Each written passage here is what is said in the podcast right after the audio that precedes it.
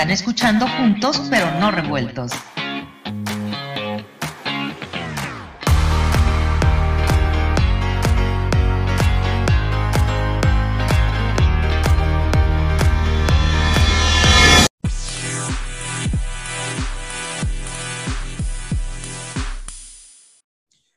Hola, ¿qué tal amigos de Juntos pero no revueltos? Bienvenidos, me da mucho gusto saludarlos. Yo soy Juan Shein. El día de hoy vamos a platicar, eh, hablando, obviamente hemos hablado aquí en este programa sobre lo que tiene que ver con el proyecto del nuevo aeropuerto de la Ciudad de México. Se ha hablado muchísimo acerca de la construcción, de la polémica de estas obras, de la opacidad de las obras, eh, que ha sido además una de las características del actual gobierno de México, pero muy poco se ha hablado sobre lo que puede impactar en la salud de los mexicanos, especialmente los habitantes de la Ciudad de México y sus alrededores. Y de eso vamos a hablar precisamente con nuestra invitada del día de hoy, la doctora Jimena de Gortari Ludwig. Es profesora y coordinadora institucional de la Universidad Iberoamericana. Ella es doctora por la Universidad Politécnica de Cataluña con la tesis la revalorización de los sonidos y la calidad ambiental del barrio gótico, Barcelona.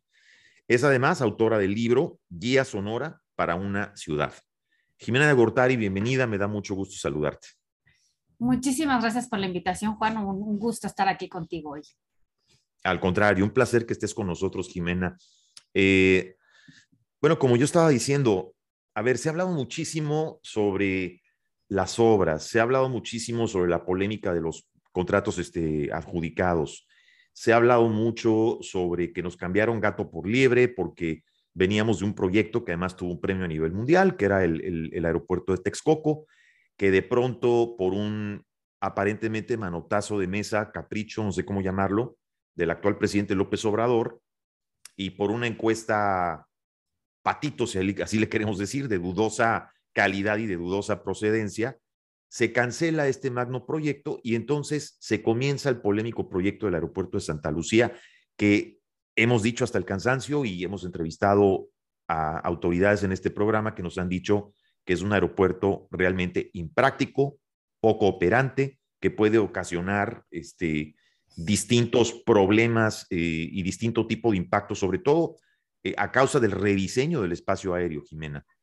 Pero muy poco se ha hablado, eh, entre todos estos temas, muy poco se ha hablado de la salud de los mexicanos, especialmente el impacto a la salud de los habitantes de la Ciudad de México. Y, tengo entendido, y por favor corrígeme, que el ruido, Jimena, es la segunda causa de contaminación ambiental en las ciudades. ¿Estoy en lo correcto?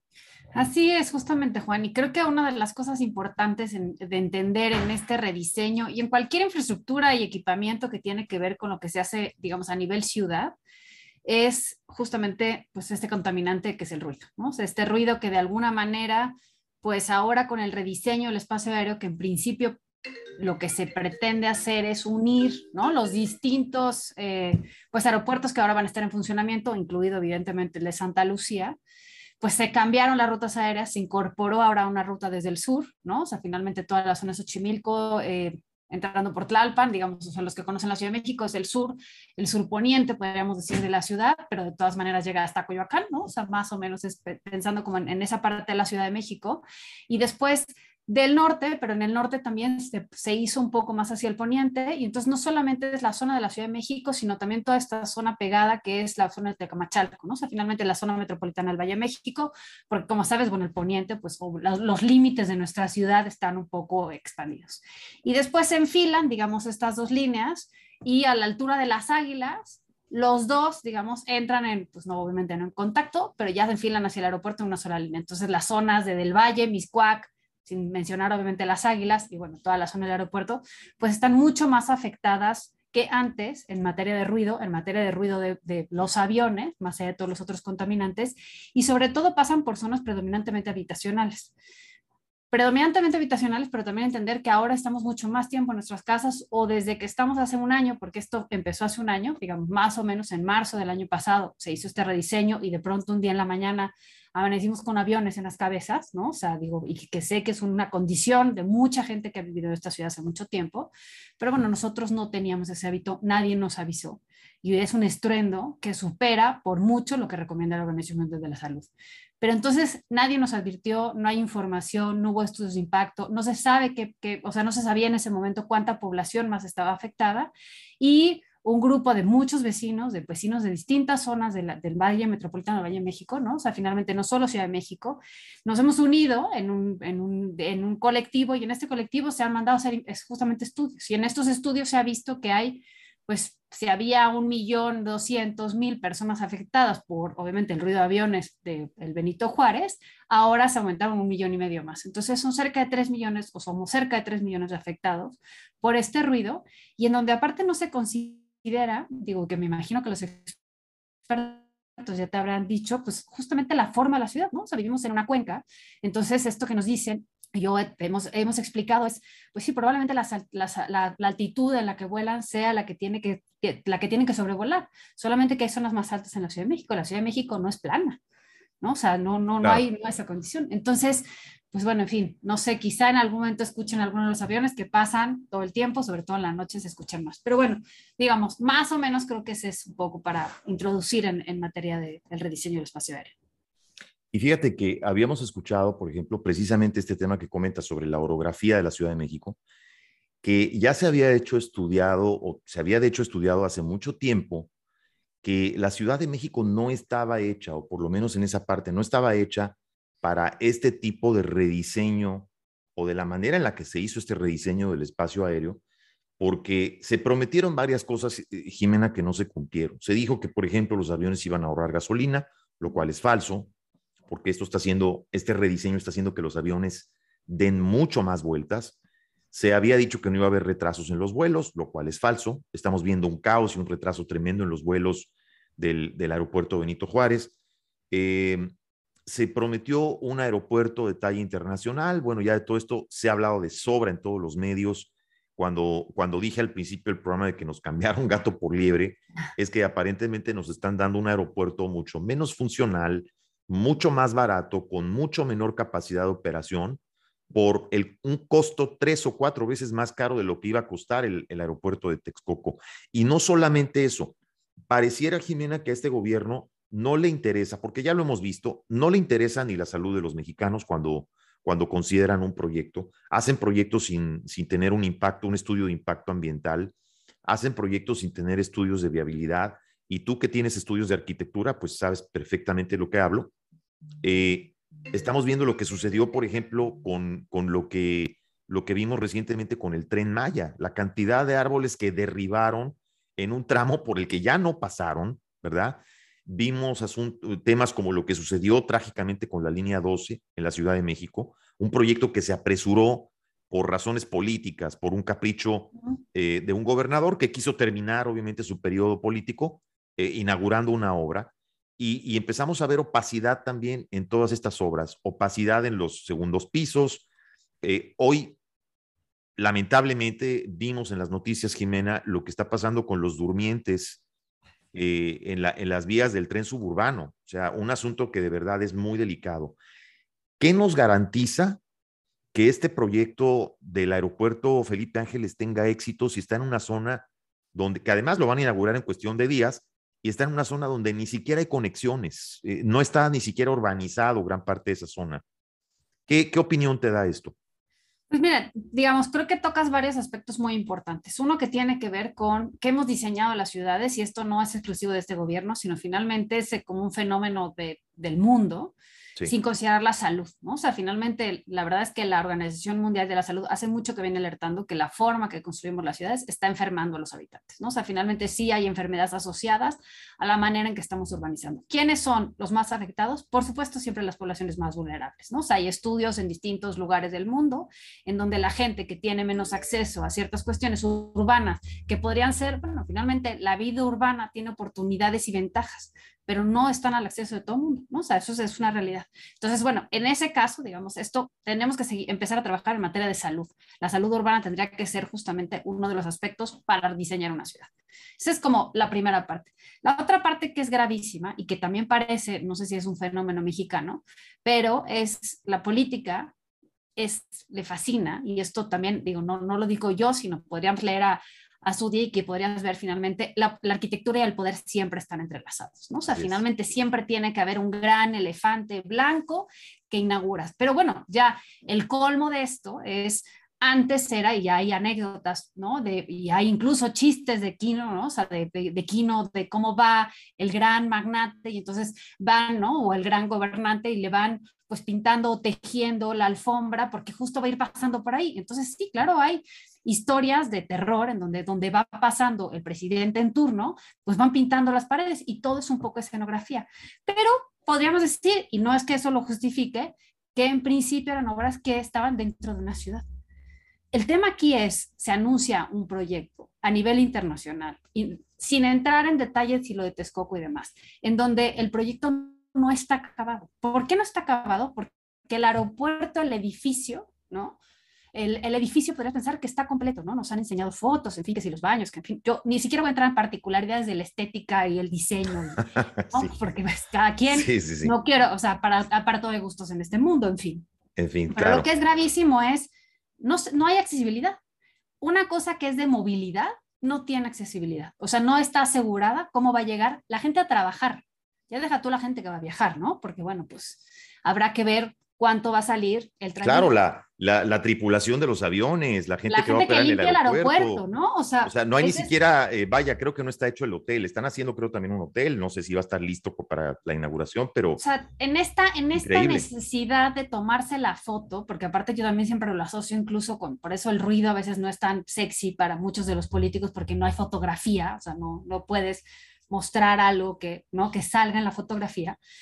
En esto que es justamente, pues va a salir la fotografía inaugurando el listón o como sea que lo vayan a inaugurar con cohetes, no sé, digo, de verdad que ahí sí los gustos, en gustos se rompen géneros. Pero justo es esto, es cómo va a llegar esa gente que al día siguiente tiene que limpiar. Porque digo, una cosa es las cuadrillas que están llegando ahora a trabajar, que llegan en los camiones, finalmente, pues a eso se dedican las grandes constructoras, ¿no? Llevan a su gente a trabajar, la sacan, en fin, le dan de comer, todas estas cosas, pero solamente la gente que va a trabajar. La gente que va a viajar, bueno, pues que tome sus predis, o sea, como con muchas horas de anticipación, más de las que uno toma siempre ya para viajar en avión en esta ciudad, ¿no? Porque pues entre que cruzas la ciudad, llegas al aeropuerto, te esperas en el aeropuerto, no sé qué, todo pasa seguridad y ahora los nuevos controles, en fin.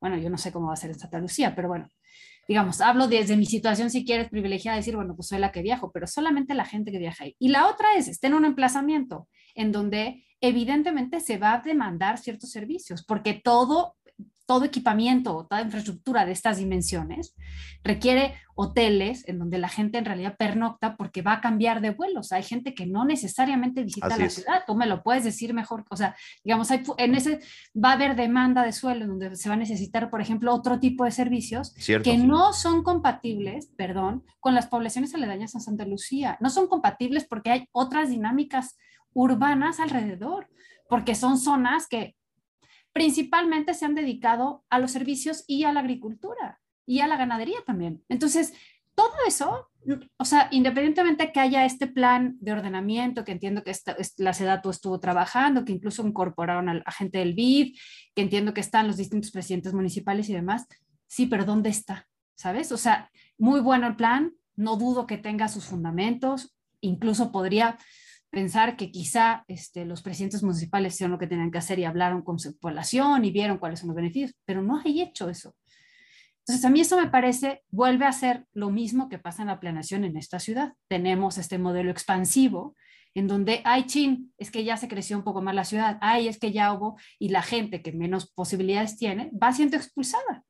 Entonces, probablemente es lo que va a pasar en estas dinámicas de, estos, de estas ciudades que están alrededor de todas estas poblaciones que no son tema menor, o sea, hay mucha gente que está viviendo ahí.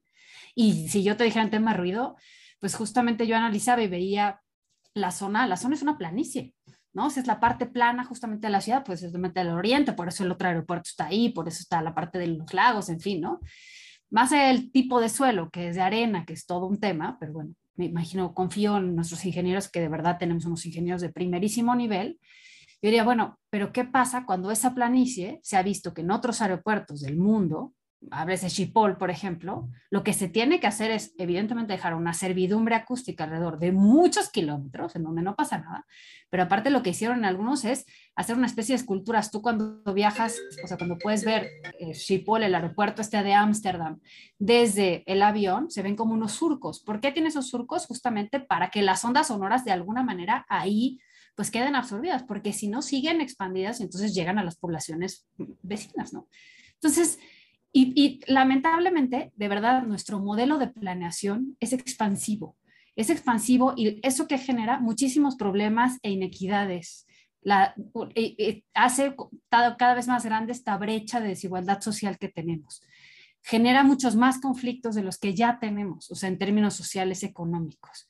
¿no? Entonces, volvemos a ser quizá de verdad, y, pongo, o sea, no, no con las ganas de hacerlo, no con la intención de hacerlo, pero lamentablemente al no prever un montón de estas cosas, pues las consecuencias ya las conocemos, porque digo, no, no lo digo yo, o sea, son los estudios urbanos de hace muchísimo tiempo, ¿no? No es que sea una cosa que ahora nos estemos inventando, ¿no?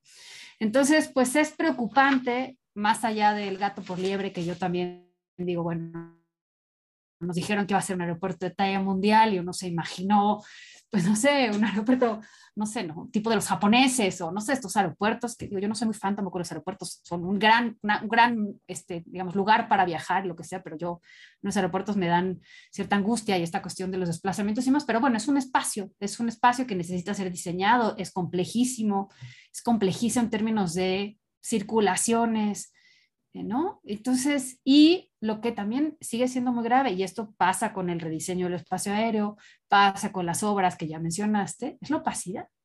O sea, nos, nos vamos enterando por la prensa que se ha atrevido, porque también ahora hay que ser muy valiente en este país en materia de periodismo, ¿no? Porque, bueno, pues ponte, ¿no? o sea, muestra las cosas que no se están haciendo bien y entonces estás evidentemente, pues en la mira, ¿no? Ejerciendo un este, complot contra el gobierno, sí, sí, ¿no? Eres, parte del, del digamos, del, grupo conservador, neoliberal, bueno, en fin, cualquier mota sea, es posible.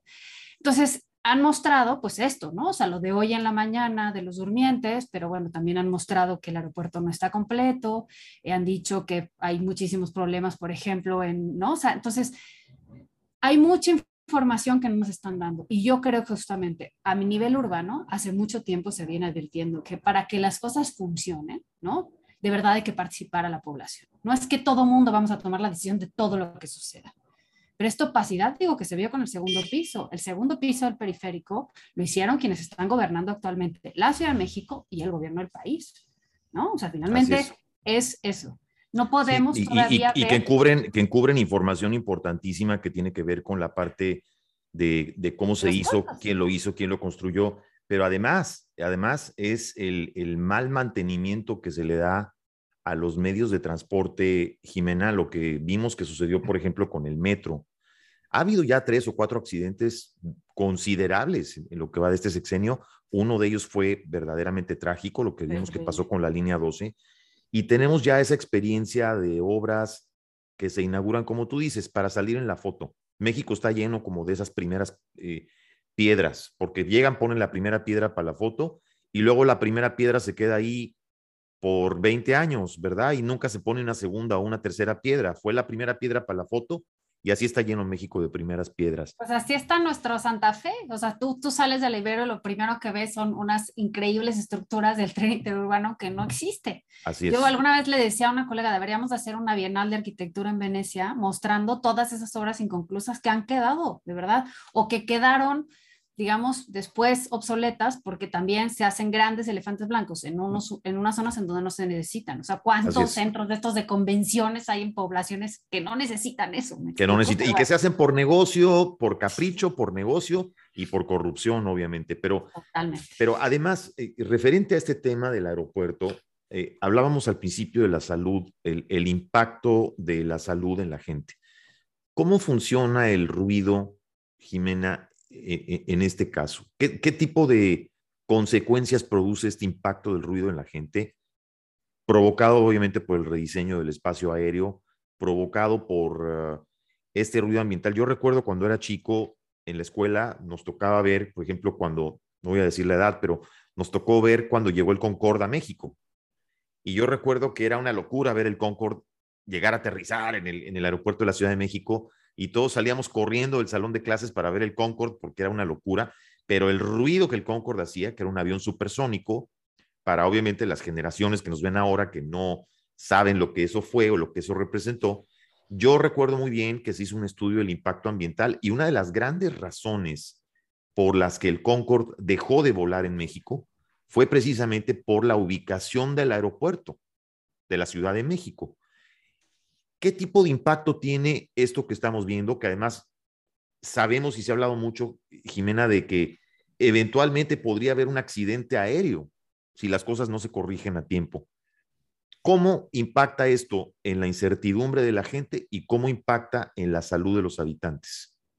Pues mira, con, respecto a lo de la seguridad, que seguramente ya has hablado con María, ¿no? Que es la, digamos, nuestra, justamente forma parte del colectivo, yo con María y con los pilotos que hemos estado trabajando y demás hemos aprendido un montón. Pues sí, el peligro es latente, eh, la verdad es que la gente está súper intranquila y yo te puedo decir que una de las cosas que suceden es que pues durante el día probablemente los aviones escuchen, sean molestos para alguien que es hipersensible que se dedica a temas de ruido, pues yo los escucho y siento que tengo que interrumpir la conversación o hablar más alto y demás, pero hay gente que, digamos, ya se habitúa a eso durante el día. El problema es durante la noche, que en realidad la actividad de la ciudad baja tanto, ¿no? Baja, digamos, a, un a, unos niveles considerables en materia de ruido, en ciertas zonas también, habría que decirlo, y los aviones se oyen, pero como si te fueran a aterrizar en la cabeza. Entonces, si tú tienes aparte, imagínate, a nivel, digamos, este, pues de conocimiento que puede haber este tipo de accidentes, pero aparte escuchas que el avión, y de verdad, yo, a ver si te puedo compartir algún audio, alguno de los videos, lo que, es lo que es increíble justamente es, se escuchan como si te fueran, o sea, como si te estuvieran aterrizando al lado, ¿no? Entonces es, pues, evidentemente, estado de alerta. Pero porque el ruido, eso es lo que te hace, o sea, el ruido finalmente, una de las cosas que te, que te, que te sucede cuando estás haciendo algo que quieres hacer, el ruido de alguna manera yo siempre digo es como el destructor de lo que es de eso que quieres hacer, ¿no?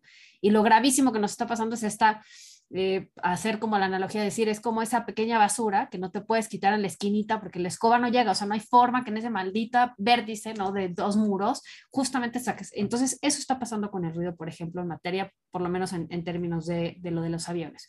Y los efectos son muchos en la salud, o sea, no solamente están los fisiológicos, que evidentemente tiene que ver con cuestiones de capacidad auditiva, tiene que ver con afecciones en el riesgo cerebral, digamos, o sea, te puede dar dolores de cabeza tremendos, ¿no? O sea, hay gente que, incluso testimonios de vecinos que ya lo están diciendo, puedes tener incluso problemas y alteraciones en el sistema digestivo, ¿no? Por supuesto, cuestiones que tienen que ver con tensión muscular, todo lo que tiene que ver con cardiopatías, hay estudios científicos que indican que a las dos horas, por ejemplo, en cierto grupo de personas con ciertas eh, condiciones, digamos, de salud, a las dos horas de escuchar aviones durante la noche puede haber una muerte por ictus, o sea, no es un tema menor en términos de cardiopatías. Evidentemente está asociado al estrés y entonces está asociado a todo lo que tiene que ver con el cortisol. En un país ganador en diabetes y obesidad, pues bueno, como siempre triunfando. Oye, pero, pero con todo esto que me estás diciendo, habría gente que seguramente diría, no, hombre, ¿cómo exageran? Ya le están metiendo drama, estos güeyes ya, están, ya se están yendo hasta no sé dónde, pero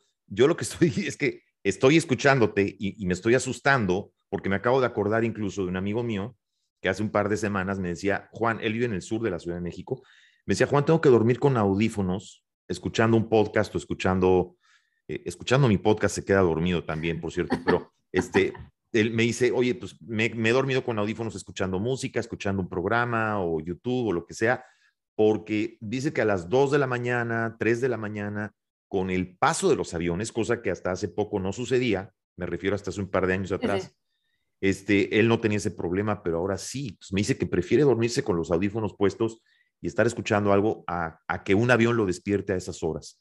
¿Es cierto que esto está sucediendo en la Ciudad de México? Sí, mira, yo te puedo decir que los aviones, nosotros tenemos registros, digamos, o sea, de aviones que pasan desde hasta la 1, 2 de la mañana, depende del día. Por supuesto, hay mucha mayor frecuencia los fines de semana, que parecería que los domingos es así como nadie descanse, venga, los aviones empiezan muy temprano, ¿no? Y empiezan a las 4 de la mañana. O sea, yo, yo suelo despertarme bastante temprano y sí, claro, o sea, hay días que de verdad saco a mi perro y los, a los no sé, a los 10 minutos ya pasaron seis aviones y son las 5 de la mañana, ¿no? En un día normal. Y bueno, esto que tiene que, esto que dice tu amigo, que pues qué pésimo que dormir con audífonos, porque justamente, o sea, tenemos que pensar que los oídos no se cierran, entonces los oídos están todo el tiempo trabajando. Entonces, eso es lo grave, o sea, finalmente la gente no está descansando, o sea, su derecho al descanso, que a mí me parece que es un derecho humano fundamental, ¿no? O sea, porque finalmente, o sea, finalmente hay que descansar para poder pensar al día siguiente, para poder hacer algo, ¿no? O sea, el descanso es necesario. Eh, no se está logrando. ¿Por qué? ¿Por qué? Porque finalmente el oído, pues que está abierto, ¿no? Pues está oyendo, está trabajando y eso hace trabajar a nivel cerebral y hace trabajar obviamente todo lo demás que tiene que ver con el cuerpo. Entonces, pues sí, es bueno, hay gente, yo sé que hay gente que recomienda y entonces están estos ruidos blancos para dormir, pero bueno, hay que ponerles un cierto tiempo y de alguna manera, pero toda la noche pues no, no es lo recomendable. Y además que, bueno, pues los que nos dedicamos justamente a alertar sobre el tema de ruido, siempre decimos que hay que tener mucho cuidado con los dispositivos auditivos que utilizamos, porque por supuesto están ocasionando pues que nuestros jóvenes tengan cada vez peor capacidad o tengan capacidad auditiva de una persona de 65 años, ¿no? Que pues también es otro asunto. Pero bueno, volviendo un poco a los efectos que tiene, ¿no? O sea, esto que dices tiene que ver también con efectos psicológicos, ¿no? O sea, este del efecto sobre el sueño, ¿no? Entonces, la falta de descanso o el insomnio, ¿no? Porque bueno, claro, habemos gente que nos cuesta trabajo conciliar el sueño. Entonces, el primer avión, pues ya de verdad, yo tengo, o sea, tengo tweets de pronto que los he contado. O sea, la gente alguna vez me dijo, ya, estás enloqueciendo. Y sí, a veces puede ser medio enloquecedor, ¿eh? O sea, si, si uno empieza como, hay otra, otro avión, entonces yo los mido y entonces mides cuántos decibeles. O sea, inconscientemente, o sea, ya que escuchas el primero por ahí de la una o dos de la mañana, pues ya casi, casi estás esperando al siguiente. ¿Es cierto? ¿Es correcto? Sí, exacto, ya estás pensando así más o menos y entonces habrá un ritmo y entonces quizá, quizá ese ritmo de alguna manera logro, porque digo, hay ruidos que, o sea, también hay que entender que el, el ruido de los aviones es discontinuo, no es como el ruido del tráfico, por ejemplo, ¿no? Y que no es que uno sea mejor que el otro, ¿eh? Ojo con eso. Pero justo, el otro se oye como un permanente, o sea, a mí me tocó ir al segundo piso y entonces, bueno, el segundo piso de alguna manera tiene cierta, ¿no? Permanencia pero los aviones de pronto se oyen y van dejando esa estela, incluso ruido, ¿no? Porque no es solamente cuando pasa el avión, sino todavía se ve a lo lejos y se sigue escuchando. Y hay que considerar también la forma que tiene pues la ciudad, o sea, cómo está construida la ciudad, porque evidentemente rebota, entonces yo que vivo entre dos edificios, pues a mí me queda como una cosa de resonancia que no necesariamente ya es la fuente primera, pero ya rebotó en varios, entonces me llega de otros lados, más la forma del, pues la forma de la ciudad otra vez en esta forma de cuenca, en donde rebota. Entonces, en fin, creo que no se considera, eh, pues, lo que tiene que ver el comportamiento sonoro, cómo está construida la ciudad y todo lo que tiene que ver con los, porque te dicen, ay, claro, es que te molesta, ¿no? O sea, ahora, por ejemplo, muchos de los que nos decían al inicio es, es que ahora les toca. A nosotros nos toca, nos ha tocado todo el tiempo. Nunca se ven quejado, ¿no? Claro, ustedes viajan en avión, entonces pues ahora les toca, ¿no?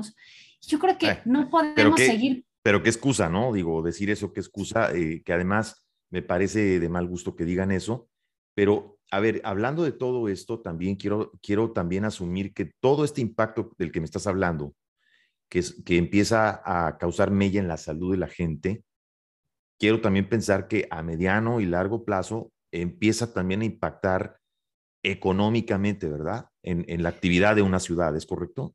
Totalmente, o sea, finalmente una de las cosas es, no solamente se tienen, digamos, costos a nivel salud, no solamente tiene impactos a nivel salud, que insisto, pueden ser muchos, ¿no?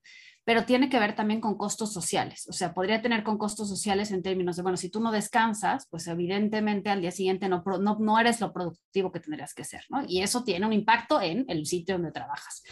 Si finalmente estás en un espacio donde estás aprendiendo, como pueden ser zonas escolares y demás, pues probablemente no exista o ya haya cuestiones de retraso escolar porque no te pudiste concentrar porque vives en una zona habitacional ruidosa o porque evidentemente pues no, no, no, no cuentas con eso.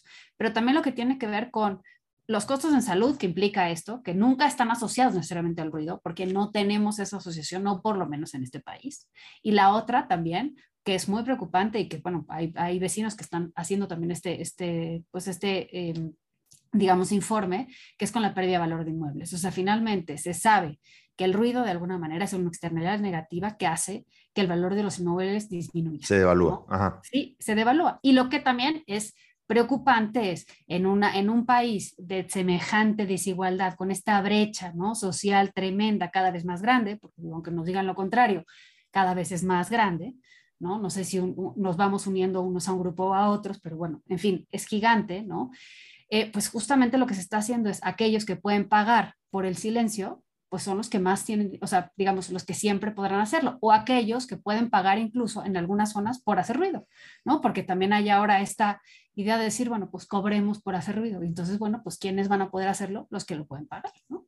Entonces, vuelve a ser un tema social, económico muy grave. ¿No? entonces, insisto, no es solamente que el impacto del ruido tenga una cuestión en salud y no es una cuestión de molestia de, ay, acostúmbrate, o sea, te vas a acostumbrar, que es lo que es, que es lo que dijeron al inicio, ¿eh? O sea, la, la autoridad dijo, de verdad que no se queje la gente, se van a acostumbrar. Yo digo, es que el hábito no, no hace que el impacto de la salud no exista, o sea, finalmente de verdad, ¿no? O sea, no es, y no puedes tú decir que la autoridad te diga, pues ya se acostumbrarán, ya se acostumbrarán a que un poco les fastidiamos su calidad de vida, pues ¿qué tanto es tantito, no? O sea, al final. Sí, porque para las autoridades al final siempre dicen lo mismo, ¿no? Van a decir, bueno, luego se acostumbran, porque a todos se acostumbran. Es decir, ahorita van a reclamar un ratito, pero al rato ya no dicen nada. Y le apuestan un poco también al tiempo, a de que, bueno, a ratito estos agarran y se cambian y se mudan, y de aquí a cinco años ya no hay nadie que se queje. Pero, por ejemplo, e, estas organizaciones de vecinos, cuando, cuando sucede una cosa así, ¿qué tanto funcionan en la Ciudad de México? ¿Qué tanto funciona cuando un grupo de vecinos se junta realmente y va y habla con, en este caso, con, ya no son delegados, ahora son alcaldes, pero ¿qué, tanto funciona realmente? Pues mira, yo te puedo decir que es, a mí me parece muy impresionante este colectivo de más seguridad, menos ruido, al que, del que formo parte, también está María Larriba y hay muchísimos vecinos de muchas zonas de la ciudad, o sea, finalmente ahora sí que en realidad hay una representatividad importante de todos los afectados. ¿Hay, ¿Hay alguna página, perdón, hay alguna página que tenga? Tienen Sí, tienen arroba más seguridad, menos ruido, ¿no? Que en donde se pueden ver y también hay una página en Facebook que es igual, más seguridad, menos ruido, es, una, es un colectivo que se ha ido formando, que ha, a, ver, vamos, muchísima información. Vamos a repetirlo, Jimena, para la gente que nos está escuchando en podcast. Me lo repites de nuevo, por favor, es arroba más seguridad. Más seguridad, menos ruido. Justo estaba así, estaba verificando que si fuera, porque si no me, me, van a regañar aquí mis colegas, pero bueno, en principio, ¿no? Ok, y ahorita en lo que lo checas, ahorita lo vamos a poner en pantalla. arroba seguridad y ruido, así, es arroba en Twitter, seguridad y ruido. Arroba seguridad y ruido en Twitter. En Facebook también los pueden buscar. En Facebook también y se llama igual, seguridad y ruido. Entonces, lo que es interesante es que estos colectivos con varios expertos que formamos parte y que hemos estado trabajando y abogados, en fin, o sea, digamos, hay mucha gente involucrada, de, los vecinos se han vuelto expertos en todo, o sea, de verdad se han vuelto, tienen una experticia en materia de ruido, seguridad y demás cosas. Están organizados y lo que han generado también es mucha información, que también eso es muy importante, o sea, finalmente lo que hemos tratado de insistir es decir, la información tendría que ser pública, cuánta gente está afectada y no solamente o sea, hablando de gente, hablando también de zonas importantes como yo el otro día estuve en Cuicuilco y decía, no es posible que Cuicuilco, además de que ya se oye el segundo piso desde, desde, hace, desde que está, ahora también escuchemos los aviones, o sea, ¿no? O estés en Ciudad Universitaria y también estén los aviones, ¿no? O sea, en Xochimilco también, en el Parque Ecológico, ahora están los aviones. Entonces, bueno, este colectivo lo que ha hecho es, evidentemente, buscar a las autoridades a las autoridades primero federales, que no ha habido respuesta, ha habido manifestaciones también de, los colectivos, en fin, la autoridad un poco nos ha respondido como ha respondido en general a las cosas que no le gustan y cómo se van a acostumbrar, ya les mandaremos los informes y demás, y nos hemos acercado también eh, con autoridades de la Ciudad de México. Y lamentablemente, pues es un tema federal, ¿no? Entonces, bueno, es cierto que la verdad es que las alcaldías, aparte, ya lo escribía Ibabel Arroyo hace algún tiempo, las alcaldías están desarmadas, o sea, desarmadas en materia económica, en materia de poder, de, las cosas que pueden hacer. Entonces, pues los alcaldes en realidad es, y tienen tan poco tiempo, en fin, es muy complicado eh, y, no los justifico para nada, ¿eh? o sea, yo diría, bueno, pues únanse nosotros y, y veamos qué podemos hacer. Pero bueno, nos hemos acercado, hemos hablado con diputados, con senadores, esta propuesta que hubo incluso de una parte de la bancada del PAN y, este movimiento ciudadano en el Senado, justamente para lo de la ley de aviación civil, que es incorporar a lo que tiene que ver con ruido, digamos, o sea, hay acercamientos por muchos lados y la autoridad, algunas autoridades o digamos tomadores de decisiones están interesados, pero pues es lento, son lentos los procesos y mientras pues cada vez son más los afectados, cada vez son más... Y lo que decías tú, probablemente hay gente, y los vecinos de Tecamachalco te podrán decir, que ya se haya mudado, pero bueno, es la gente que puede mudarse. sí. nosotros... Entonces, en pocas palabras, estamos hablando la afectación urbana, la, afectación a las personas Y en los casos en los que tú hablas, por ejemplo, del caso de Xochimilco y toda esa zona, la afectación a la fauna, ¿no? Que a veces no se considera.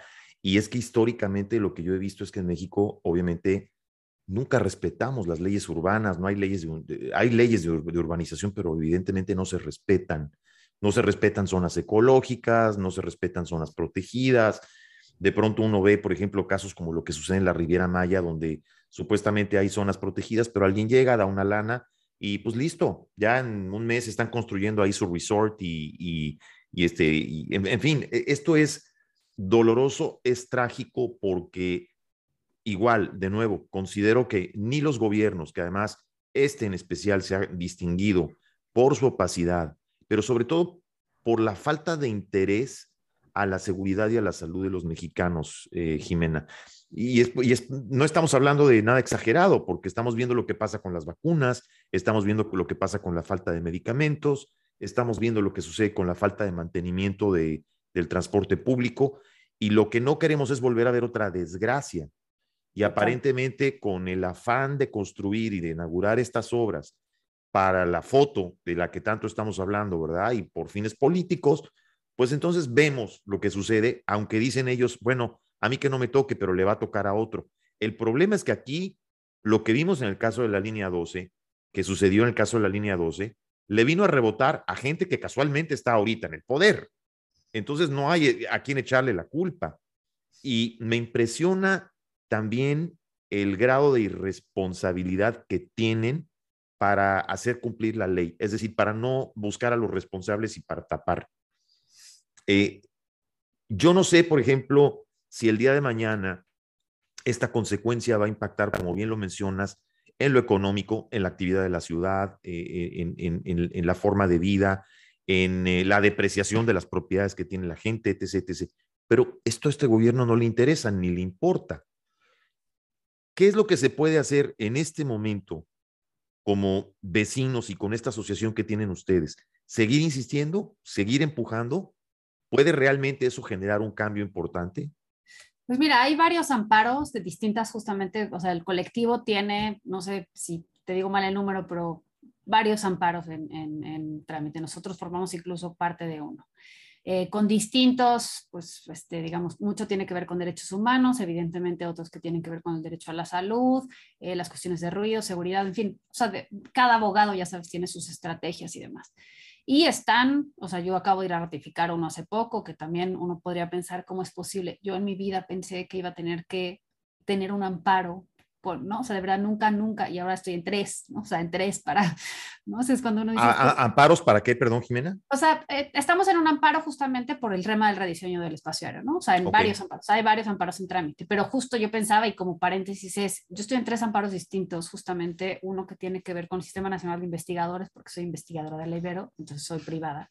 Correcto. Otro que tiene que ver con las vacunas para los niños, porque tengo una hija menor de edad que no ha sido vacunada y que no está considerada, y ahora, ¿no? Y bueno, y el del recién del espacio aéreo, ¿no? O sea, es, es, increíble que, o sea, el grado de, eh, como de descomposición en términos de cómo se ejerce el poder que tenemos que llegar a este recurso, ¿no? A mí me parece, o sea, que eso es de verdad terrible. Penoso, penoso. ¿Y, y, y qué se puede hacer? O sea, yo te podría decir, nuestro colectivo pues va a seguir dando información, eso es evidente, va a seguir recabando informes, de verdad, o sea, nos hemos cada vez pues preparado más, hay más gente, el doctor Rafael Trabamala justamente también trabaja en materia de ruido en este sentido, es el que ha hecho los informes, él pertenece al Politécnico, está María, o sea, digamos, hay muchos expertos que seguimos pues impulsando una campaña en medios que nos parece que es fundamental, o sea, finalmente que la voz esté escuchando, que cada vez haya más gente que sepa qué es lo que está sucediendo y pidiendo que, bueno, se, se, replantee, se piense, se nos diga qué es lo que está pasando con esto del rediseño del espacio aéreo, ¿no? Porque aparte ahora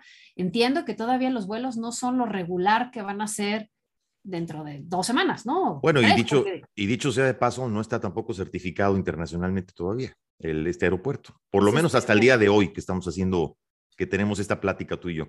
Totalmente, no, el tema de la certificación es grave porque justamente, bueno, pues tú sabes los castigos que puede haber, ¿no? O sea, en materia de, pues, sí, así es. Un país y otro, quién puede entrar, quién no puede, bueno, bastante complejo, o sea, digamos, es, eh, o sea, yo lo que sí creo es, estas grandes obras que se están haciendo en este gobierno, que evidentemente todos los gobiernos han hecho sus grandes obras, tendrían, no han considerado el, tema del tiempo. Toda obra de gran, o sea, del gran tamaño tiene su tiempo y su proceso. Su tiempo en materia de construcción para que quede bien, no se ahorra ni en tiempo ni en, ni en materiales. Digo, ya hemos visto lo que ha sucedido cuando eso sucede, o sea, cuando han hecho esto, porque digo, son responsables de lo anterior también. Y, lo barato sale caro. Exactamente. Al final. ¿no? Y de todas maneras también ahora es muy importante participar a la gente de lo que se está haciendo en materia urbana. O sea, finalmente cuando la dinámica de alguien va a ser modificada, hay que informarle y hay que informarle cuál va a ser su situación o qué puede hacer. En todo, en todo país hay subvenciones para aquellos que están afectados por lo menos con tema del aeropuerto y, las, y las trayectorias de los vuelos. Aquí, pero es das cuenta, el ruido no existe y eso ha pasado este, y no te digo solo el ruido de los aviones, no existe el ruido del tráfico, el ruido de los vecinos, pues hay, pues ve a, ve a, decirle a tu vecino que le baje tantito, pero que es tanto es tantito, porque pues entonces ¿quién mide?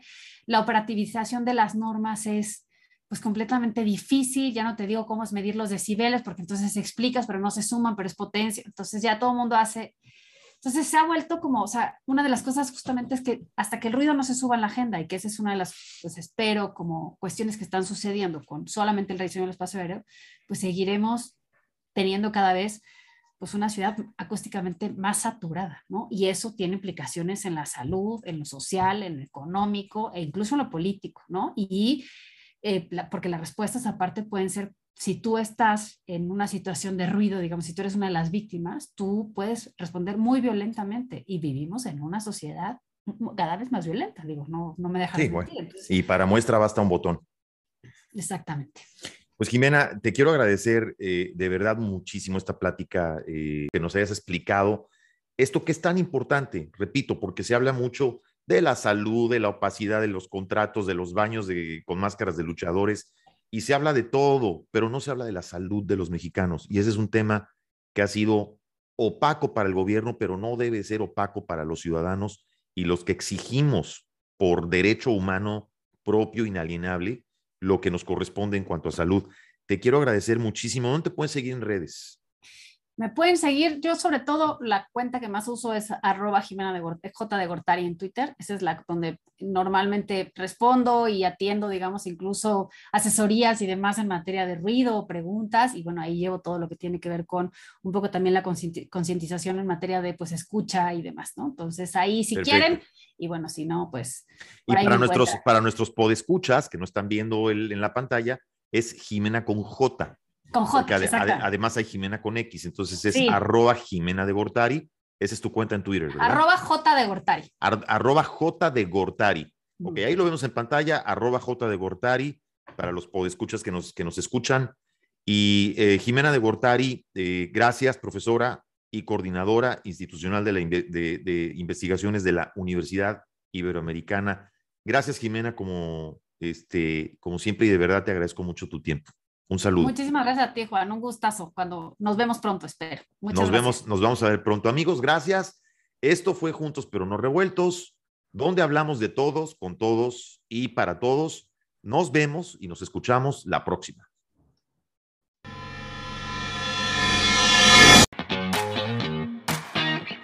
Están escuchando juntos pero no revueltos.